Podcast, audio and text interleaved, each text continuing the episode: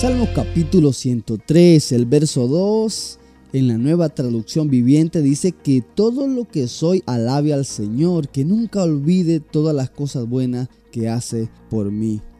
Somos el resultado de la misericordia de Dios. Todo lo que hoy somos es por su gracia y favor. Todo lo que hemos llegado a ser es la consecuencia del eterno amor del Señor. Y eso es algo que nunca debemos de olvidar. Constantemente tenemos que refrescar nuestra memoria y ver todo lo que Dios ha hecho, hace y hará por nuestra vida.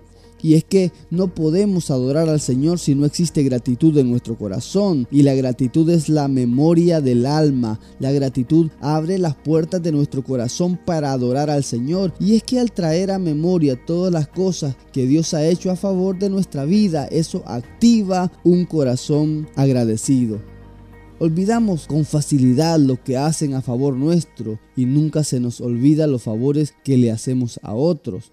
Y eso debe de ser al revés. Debemos olvidar lo que hacemos por otros, porque lo hicimos por amor, y nunca olvidar lo que han hecho a favor de nuestra vida. Jesucristo dio su vida, derramó su sangre, y eso me limpió de mis pecados. ¿Cómo no vamos a agradecer tanta gracia, tanta misericordia? Su favor fue derramado para bendecirnos. Hoy damos nuestra mejor alabanza porque hemos recordado todas las cosas buenas que el Señor ha hecho por cada uno de nosotros. Nos llenó de bendiciones, nos rodeó de su amor.